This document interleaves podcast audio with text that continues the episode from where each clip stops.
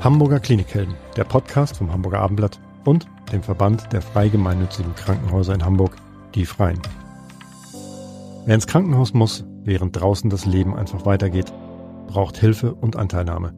Dafür, dass dem Patienten geholfen wird, sorgen Ärzte und Pfleger. Aber es gibt noch viel mehr Klinikhelden, die alles dafür tun, dass es den Menschen schnell wieder besser geht. Jule Bleier und Elisabeth Jessen stellen sie in diesem Podcast vor.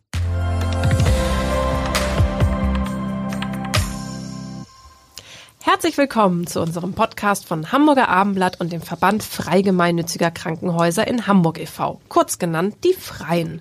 Gemeinsam stellen wir Ihnen Menschen vor, die tagtäglich rund um die Uhr dafür sorgen, dass anderen geholfen wird, die sich um uns kümmern, wenn wir krank sind und uns im besten Falle auch gesund machen. Krankenhausmitarbeiter oder wie wir sie nennen, Klinikhelden. Mein Name ist Jule Bleier und zusammen mit meiner Kollegin Elisabeth Jessen begrüße ich unsere heutige Klinikheldin, Olivia Engel. Olivia Engel ist immer ganz nah dabei als Krankenschwester und Stillberaterin im katholischen Marienkrankenhaus in Hohenfelde, wo es äh, mehr als 3600 Geburten im Jahr gibt. Und sie ist als Leiterin der Elternschule mit dem Projekt Still- und Familienberatung Stillraum betraut, ihrem Herzensprojekt denn insbesondere Frauen ohne Nachsorgehebamme brauchen Hilfe und finden dort Beratung zu den Themen Stillen und Ernährung, Säuglingspflege und Entwicklung des Babys. Frau Engel hat ihre Ausbildung als examinierte Krankenschwester 1988 abgeschlossen und arbeitet seit 1992 im Marienkrankenhaus und dort seit 1999 in der Frauenklinik. Sie hat sich 2018 zur Still- und Laktationsberaterin weiterbilden lassen und sagt, äh, Still- und Bindungsförderung für Eltern und ihre Babys sind immer schon ihre berufliche Motivation gewesen. Herzlich willkommen, Frau Engel. Dankeschön. Frau Engel, welches sind denn die häufigsten Fragen und Sorgen von jungen Eltern? Ähm, die Sorgen der Eltern haben sich eigentlich in den letzten Jahrzehnten nicht verändert. Es ist immer, dass sie das Beste für ihre Kinder wollen und äh, sich die Frage stellen, wie halte ich es richtig, wie erkenne ich, welche Bedürfnisse mein Kind hat, ist es satt geworden. Und oft höre ich natürlich als Stillberaterin, ja, ich möchte gerne stillen, aber ich habe ja noch gar keine Milch.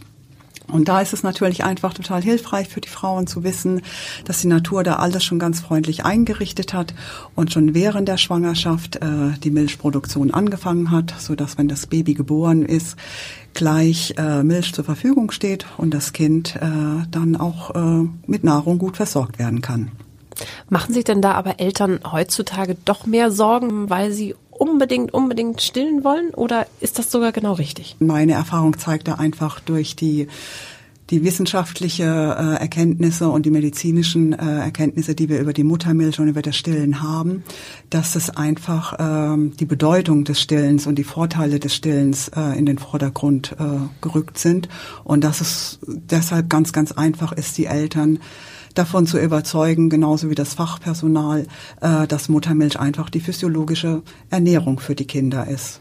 Und das Schöne ist, dass unsere Politik das mittlerweile auch ähm, schon verstanden hat. Und äh, es gab ähm, im letzten Jahr sind die nationalen Stillstrategien ähm, auf nationaler Ebene quasi entstanden und ähm, die werden jetzt so peu à peu umgesetzt. Und mein großer Wunsch ist, dass quasi die Versorgungsstrukturen und die Präventionsmaßnahmen ähm, des Stillens eben auch in den Kommunen äh, immer weiter ähm, in die Basis rücken, sodass Frauen bald niedrigschwellige, gute, kostenlose und evidenzbasierte Stillberatung bekommen und dann auf ihrem Weg, auf ihrem Stillweg eben auch gut begleitet werden, dass alle Frauen, die gerne stillen möchten, auch gut stillen können. Haben Sie Zahlen, wie viele Frauen ihre Kinder stillen, die jetzt hier in Hamburg leben? Also so der Durchschnitt ist so 80 Prozent äh, der Frauen, die stillen. Bei uns im Marienkrankenhaus werden 90 Prozent entlassen, äh, die stillen. Leider ist es aber so, das hat die SUSE-Studie äh, 2020 ergeben, dass äh, nach zwei Wochen nur noch 70 Prozent der Frauen äh, stillen, weil eben in den ersten 14 Tagen oftmals Schwierigkeiten auftreten und ähm, da halt oft die Frauen alleine gelassen äh, werden.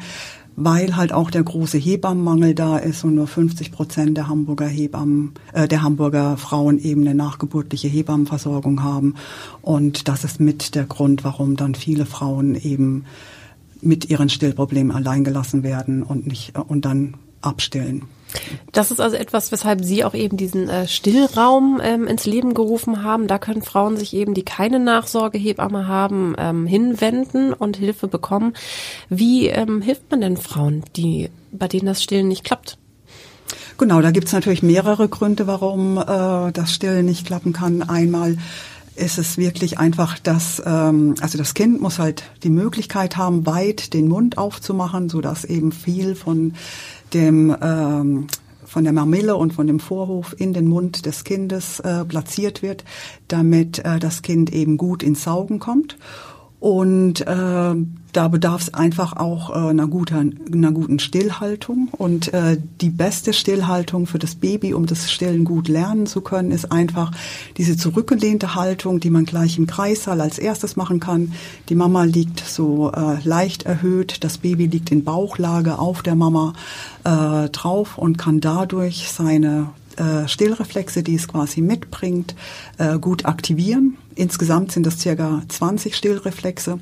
Und wenn wir dem Baby jetzt eben einfach Zeit geben, gut anzukommen nach der Geburt und eben durch den Herzschlag der Mutter und eben auch durch den Geruch äh, der Brustwarze wird das Kind quasi äh, gesteuert, findet alleine den Weg äh, Richtung Brust und kann dann wunderbar andocken und lernt so ganz aktiv das Stillen. Und das ist so die erste äh, Stillhaltung, wo die Kinder das Stillen halt sehr gut lernen können. Und die zweite Stillhaltung ist die modifizierte Wiegehaltung. Da wird das Kind quasi geführt von der Mama, wenn es weit den Mund aufmacht, Richtung Brust und kann so auch ganz gut andocken. Und ähm, oftmals hilft es einfach wirklich äh, eine gute Stillhaltung und eine gute Haltung von dem Baby, dass es Möglichkeiten hat, weit den Mund zu öffnen und eben tiefe Züge äh, zu lernen, dass die Kinder gut ins Stillen kommen. Und ähm, ja, das sind halt so die ersten Dinge, die wir auf Station und im Kreissaal machen. Und in der Stillambulanz sehe ich dann halt eher äh, Frauen, die eben äh, wunde Brustwarzen haben oder eben zu wenig Milch haben oder äh, die Kinder von der Neugebur also von der frühgeborenen Station äh, kommen. Die oft dann nicht so viel Kraft haben genau, auch, ne, selber die, zu trinken. Genau, die nicht so viel Kraft haben, zu früh geboren sind. Und da muss man es dann halt einfach üben. Und wir müssen den Kindern halt auch wirklich Zeit geben, weil sie mussten es ja vorher auch noch nie machen. Und das Saugen ist halt auch, äh, da sind auch 40 Muskelpaare äh, quasi beteiligt und äh, das muss halt auch ein bisschen trainiert werden. Und die Kinder dürfen das halt auch einfach üben. Und die Mütter dürfen es aber auch üben. Aus meinem eigenen Freundeskreis weiß ich immer, beim ersten wird noch sehr viel, äh, ja, da ist das noch sehr, sehr schwierig. Die zweiten Kinder werden meistens irgendwie so angelegt und dann geht das im Stehen. Und äh, ist es denn so, wenn es beim ersten Kind geklappt hat, dass es beim zweiten dann relativ sicher auch klappt? Oder können sich die Schwierigkeiten bei der nach also nach der zweiten Geburt erst ergeben? Also oftmals läuft es bei der zweiten Geburt äh, eher alles leichter. Die Geburt mhm. läuft da leichter. Die Frauen haben halt einfach ähm, mehr Sicherheit äh, durch das erste Kind auch schon gewonnen. Und deshalb äh, läuft es bei den zweiten Kindern eigentlich leichter. Der Körper erinnert sich eher daran, hat schon mal Milch gebildet und kommt natürlich viel, viel schneller in die Milchbildung. Und die Mutter ist vom Handling her auch viel, viel sicherer. Ja, das kann man schon sagen. Nun gibt es ja Frauen, bei denen wahrscheinlich auch trotz ihrer Hilfe das nicht klappt. Was sind das für Fälle und wie oft kommen die vor? Und was sagen Sie den Frauen? Weil das sind ja auch sicher Frauen, die die das betroffen macht, die verzweifeln, weil sie das eben ihrem Kind gerne anbieten würden und es klappt dann trotzdem nicht. Also ich, ich persönlich finde immer, es ist wichtig, äh, dass wir auch ein Bundesstillen zulassen. Das bedeutet nicht nur Vollstillen äh, ist die richtige, äh, ist der richtige Weg, sondern man muss immer gucken, was für Ressourcen die Frau hat und ähm, was der Grund ist, warum das, das Stillen äh, nicht klappt. Manchmal sind es ja einfach auch äh, hormonelle ähm, Schwierigkeiten, dass man nicht gut in die Milchbildung kommt. Manchmal sind es anatomische Veränderungen beim Kind, äh, dass es nicht gut ins Saugen kommt. Und wichtig ist halt immer, den individuellen Stillweg äh, für die Frau zu finden. Und ich orientiere mich da immer an den Wünschen der Mütter und bestärke sie halt auch darin, wenn jetzt eben aus hormonellen Gründen nicht genug Milch da ist, dass dann halt auch eine Zufutterung vollkommen normal ist und äh, zeige ihr dann halt auch, wenn man bindungsorientiert äh, Flasche füttern kann. Und äh, wenn es gar nicht äh, funktioniert, das Stillen, dann ist es eben auch wichtig, dass die Frauen äh, eine gute Betreuung bekommen ähm, und eben auch äh, Bindungsförderung ist mir da einfach wichtig, dass, dass sie halt lernt, trotzdem, dass sie nicht stillen kann, eben eine gute Bindung zu ihrem Kind zu haben und äh, bindungsorientiert auch die Flasche geben kann. Können Frauen denn akzeptieren dann, wenn eine professionelle Frau wie Ihnen das äh, dann vermittelt, dass es in Ordnung ist, dass es kein persönliches Versagen ist? Ähm, also sozusagen, Sie erteilen Absolution, das ist dann eben in diesem Fall so. Können die Frauen dann damit besser leben? dass es nicht klappt. Also manchmal braucht man ja jemanden, der vom Fach ist, der sagt, es ist jetzt so und Genau, also ich war, möchte nicht Absolution erteilen. äh, da bin ich äh, nicht, äh, glaube ich, die Richtige dafür. Ähm, aber ich bestärke sie einfach im Muttersein. Und das ist mhm. auch, äh, dass sie trotzdem eine gute Mutter ist. Weil das ist einfach, äh, viele Frauen denken ja einfach, dass sie dann halt in ihrer Mütterlichkeit oder äh, keine gute Mutter sind. Und darin bestärke ich sie, dass sie trotzdem eine sehr gute Mutter sein können. Also meine Kinder waren im französischen Kindergarten und bei den Französinnen, das mag sich etwas verändert haben in der Zeit, meine Kinder sind jetzt groß, da war das eigentlich, war Stillen eher das Ungewöhnliche. Also es hat auch einen kulturellen Aspekt äh, oder hängt vom kulturellen Hintergrund ab, äh, wie sehr das Stillen eingeführt ist. Das ist national wirklich sehr mhm. unterschiedlich. Und in Frankreich äh, ist die Stillquote äh, soweit ich informiert bin, sehr klein, weil die Frauen wieder äh, wenig äh, Elternzeiten haben und viel wieder arbeiten gehen. In Norwegen ist es äh, gerade das Gegenteil, da stillen sehr, sehr viele äh, Frauen, weil da äh, viele Kliniken auch ähm, babyfreundlich arbeiten und die zehn Schritte, die die, H äh, die WHO und ähm, UNICEF äh, fürs babyfreundliche Krankenhaus ähm, erstellt haben, ähm, danach arbeiten. Ist es denn in Hamburg so, dass, ähm, dass in allen Krankenhäusern, wo Kinder auf die Welt kommen, auch dafür ja, die Frauen unterstützt werden und dass es eben dieses stillfreundliche Umfeld gibt, dass die Frauen schon direkt im Kreissaal eben ähm, animiert werden, ihr Kind anzulegen? Ist das in Hamburg so gang und gäbe oder ist das, ähm, ist das noch nicht so verbreitet? Also ich kann jetzt da nicht für die anderen Hamburger Kliniken sprechen. Ähm, wir im Marienkrankenhaus arbeiten eben orientiert an diesen äh, zehn Schritten babyfreundlich und versuchen, ähm, haben da halt, fangen schon im Kreissaal an, eben äh, das Stillen zu fördern und zu unterstützen. Und dann müssen Sie uns jetzt aber auch nochmal sagen, weil wir haben jetzt so viel schon über Stillen gesprochen, aber jetzt will ich nochmal ganz genau wissen, warum ist Muttermilch so wichtig oder so gut fürs Kind? Ja, Muttermilch ist halt einfach wirklich, ähm, sehe ich als eine ganz, ganz große Prävention äh, für die Gesundheitsförderung und äh, eben nicht nur für das Kind, sondern auch für die Mutter und wenn wir dann halt da so gesamt äh, drauf gucken, eben auch für die ganze Gesellschaft. Die Kinder ähm, haben wesentlich weniger äh, Infektionskrankheiten, sei es äh, Magen-Darm-Infektionen oder Mittelohrentzündungen, weil einfach in der Muttermilch ganz, ganz, ganz viele Antikörper sind. Und das Faszinierende an der Muttermilch ist, dass es eben am Anfang der, äh, nach der Geburt äh, sehr viele Antikörper hat. Dann gehen die Antikörper ein bisschen zurück und wenn die Kinder dann anfangen zu krabbeln und eben ganz viele Sachen in den Mund nehmen, so mit sechs Monaten, dann ist die Muttermilch wieder ganz hoch konzentriert mit ganz vielen Antikörpern. Und morgens setzt sich die Muttermilch anders zusammen wie abends, sodass die Kinder eben auch immer den, zu unterschiedlichen äh, Zeiten die richtigen Nährstoffe haben. Dadurch, dass die ähm, Kinder mit Muttermilch ernährt werden, ist auch die Allergiegefahr äh, erniedrigt. Das, ähm, das Risiko von Diabetes ist reduziert und das Übergewicht ist reduziert von den Kindern und ähm, sie haben halt einfach äh, ja eine bessere Entwicklungsmöglichkeit, wenn sie mit Muttermilch ernährt werden. Und wenn Frauen stillen, ist dadurch auch ähm, das Krebsrisiko von Brustkrebs und von Eierstockskrebs äh, reduziert. Äh, sie haben auch ähm, weniger Herz-Kreislauf. Ähm, Erkrankungen und auch die äh, Diabetes, ähm, gerade die Altersdiabetes ist auch wesentlich reduziert, wenn Frauen ähm, stillen. Wie lang soll ich dann mein Baby stillen?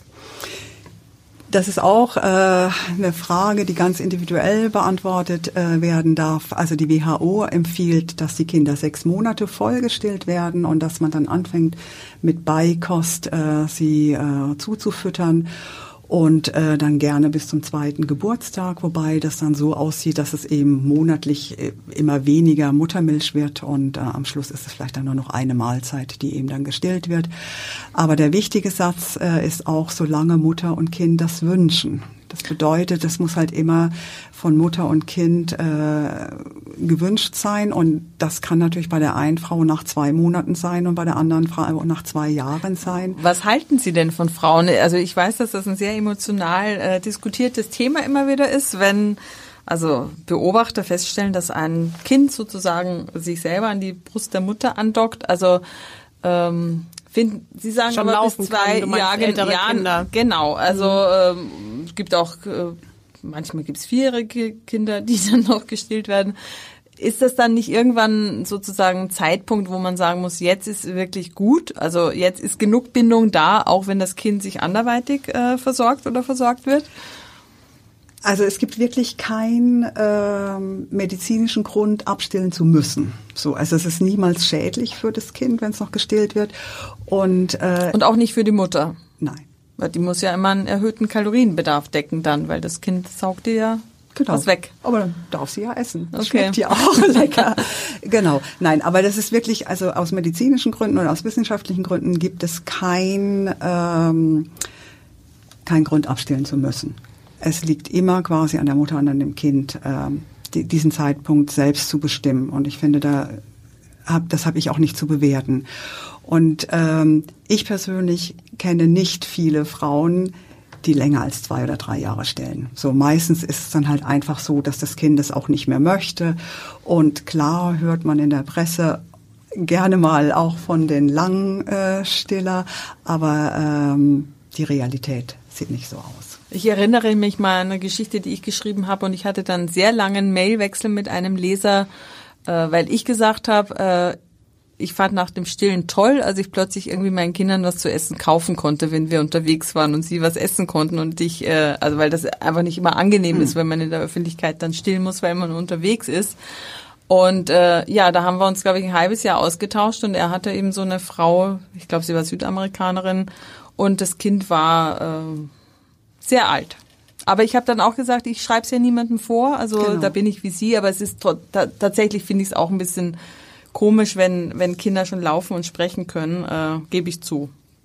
Aber jeder kann es machen, wie Genau. Genau, Genau. das ist, glaube ich, ganz wichtig. Und äh, wo du jetzt sagst, dass das mit äh, Essen kaufen können, in der Öffentlichkeit eben zu stillen, das ist ja auch ein Riesenthema. Das ist ähm, ja auch nicht überall ähm, äh, gang und gäbe oder gern gesehen oder für Frauen vielleicht auch ein bisschen schwierig. Ähm, es gibt ja auch so Geschichten, dass Frauen mal aus dem Café geworfen wurden, weil sie da plötzlich irgendwie die Brust rausholen und ihr Kind ganz natürlich stillen, was eben eine ganz natürliche Sache ist. Andererseits gibt es dafür irgendwie ähm, ein großes Bewusstsein wiederum. Ähm, wie erleben Sie das? Wie berichten das Frauen, die zu Ihnen kommen? Ist das in der Gesellschaft schon angekommen, dass das wirklich etwas ganz Normales ist, dass Frauen ihr Kind überall, äh, auch außerhalb der eigenen vier Wände, stillen, sobald das Kind das eben braucht? Ich erlebe das ganz kontrovers. Also es geht den stillenden Frauen so, dass sie aus Cafés äh, gebeten werden, weil sie da nicht stillen sollen. Es gibt aber auch ganz, ganz viele Frauen, die sich in der Öffentlichkeit nicht trauen, die Flasche zu füttern, weil sie genauso behandelt werden. Ja, also ich finde, da ist zurzeit wirklich, äh, da muss, glaube ich, mal unsere Gesellschaft lernen, ein bisschen toleranter und offener zu werden und äh, respektvoller Das damit ist wirklich so. Da umzugehen. kommen dann einfach wildfremde Menschen auf die Mütter zu und sagen, äh, sind es dann auch andere Mütter, die dann zu den Müttern kommen und sagen, was tust du deinem Kind da an? Du gibst dem die Flasche? Genau, also es gibt wirklich beides. Ich habe äh, da gerade halt in der ambulanten Stillberatung erlebe ich das, dass äh, die Frauen sich nicht trauen, äh, rauszugehen, weil weil sie eben nicht voll stillen können und ab und zu eine Flasche geben müssen. Dann sagen sie, ich habe, ich traue mich nur zu Hause die Flasche zu geben, weil ich ganz ganz blöd angeguckt werde.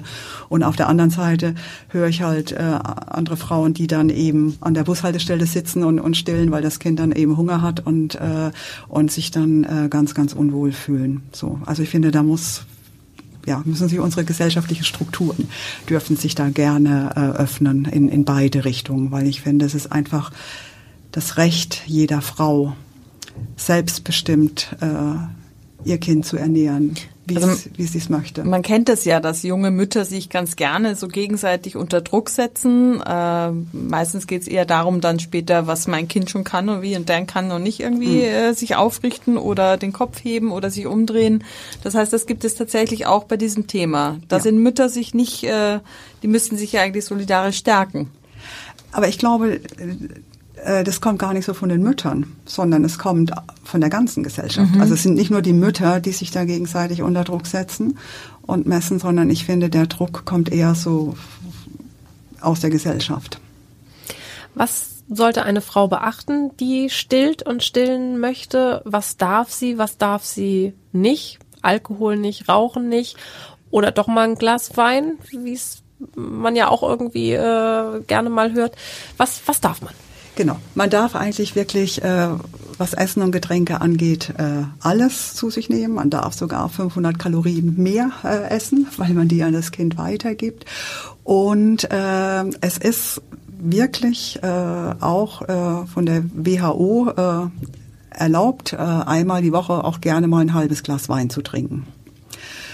Wenn äh, das so ist, sollte man das aber nach dem Stillen machen. Ja, weil wenn man äh, dann eben nach dem Stillen dieses halbe Glas Wein trinkt, dann wird der Alkohol vom Körper wieder abgebaut und ist dann äh, beim nächsten Stillen nicht mehr in der Muttermilch drin. Es sollte aber halt wirklich ab und zu, also einmal die Woche und ein halbes Glas Wein oder ein halbes Glas Sekt sein. Aber besser wäre nicht, oder? Natürlich. Frau Engel, sind Väter beim Stillen eigentlich eine Hilfe oder sind sie eher ein Hindernis? Oder sind sie vielleicht sogar eifersüchtig aufs Kind? Ich finde Felder toll beim Stillen und die können echt wirklich richtig gut äh, das Stillpaar auch unterstützen. Und äh, aber sie müssen halt auch gut über Stillen informiert sein. Und das ist, finde ich, total schön, äh, immer mehr Väter auch in den Stillvorbereitungskursen zu sehen. Und äh, anfangs fühlen sie sich da immer noch sehr fremd. Und äh, am Schluss habe ich so immer die Erfahrung gemacht, äh, wenn ich das Feedback von Ihnen höre, dass es Ihnen total gut getan hat, auch in den Stillvorbereitungskursen dabei gewesen zu sein, weil Sie da einfach ähm, ganz viel Informationen sammeln, ganz viele Ängste abbauen und einfach merken und äh, lernen, wie sie ihre Frauen gut unterstützen können. Und ich finde gerade so am Anfang das Stillen lernen, das ist ja auch mehr so ein Handwerk. Ja, da braucht man natürlich, man hat äh, das Handling noch nicht so drauf. Man braucht oftmals noch mal eine dritte und eine vierte Hand und dann ist es einfach schön, wenn der Vater weiß, wie er eben unterstützen kann. Ich finde, Stillen ist auch so eine Nahrungskette. Die Mutter stillt das Kind und der Vater sorgt dafür, dass die Mama auch das Essen und das Trinken nicht vergisst und bereitet vielleicht auch mal, schmiert mal ein Brot oder stellt ein bisschen äh, Obst und Gemüse äh, an den Platz, wo die Frau stillt. Und ähm, Männer hören auch nochmal anders zu wie Frauen. Und von dem her ist es dann einfach schön, wenn vier Ohren zugehört haben, wenn man dann zu Hause ist, dass man sich da ganz gut unterstützen kann. Und äh, Männer können auch wunderbar ihre Frauen äh, motivieren und äh, einfach sagen, dass sie das toll gemacht haben. Und wenn das Kind dann wieder zugenommen hat, wenn man das einfach sieht auf der Waage, dass da wieder ein paar Gramm dazugekommen sind, dass sie sie dann so unterstützen und sagen, super, das äh, hast du geschafft. Und ähm, ja, und sie können auch ganz viel Druck und Stress so von außen äh, von der Frau fernhalten, weil das ist ganz wichtig, dass die Frau einfach am Anfang halt auch Zeit hat, in ihre Rolle des Stillens reinzukommen und dass sie Kraft und Energie hat, einfach auch die Milch Milchproduktion zu erhöhen. Und äh, das sind Männer sehr, sehr gute Begleiter. Und ähm, ja, und dann ist es halt auch einfach total schön, dass die Männer viel mit den Kindern auch selbst bonden und äh, die Frauen entlasten können. Also ich finde, das ist heutzutage eine sehr schöne Entwicklung, dass immer mehr Männer eben auch äh, Elternzeit haben und äh, sich ihrer neuen Rolle da auch so bewusst werden, wobei sie ja selbst noch nicht so erzogen worden sind und keine Vorbilder hatten. Und ich glaube, die Väterrolle ist da ganz groß im Wandel und äh, so die Erfahrung, die ich so mache, ähm, ist großartig. Also ich finde, da ist ein ganz, ganz großer Wandel und das ist schön für die junge Familie und für die Eltern, dass sie so gemeinsam äh, das Abenteuer Familie erleben.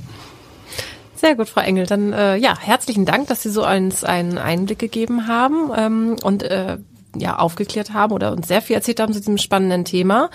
Und ähm, ja, dieser, wenn du eine stillende Frau jetzt draußen auf der Straße begegnest, Ich war da immer ganz entspannt äh, und ich finde ja ein Aspekt, den wir noch gar nicht, äh, das muss ich abschließend noch mal erwähnen, es spart ja unglaublich viel Geld, diese Stillerei. Also gerade jetzt, wo alle eng bei Kasse sind, ist es ja wunderbar, wenn es gibt halt nichts Billigeres als Muttermilch und äh, Frau Engel, vielen Dank, dass Sie den jungen Familien helfen.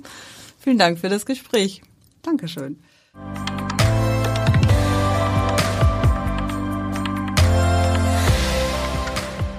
Weitere Podcasts vom Hamburger Abendblatt finden Sie auf abendblatt.de slash podcast.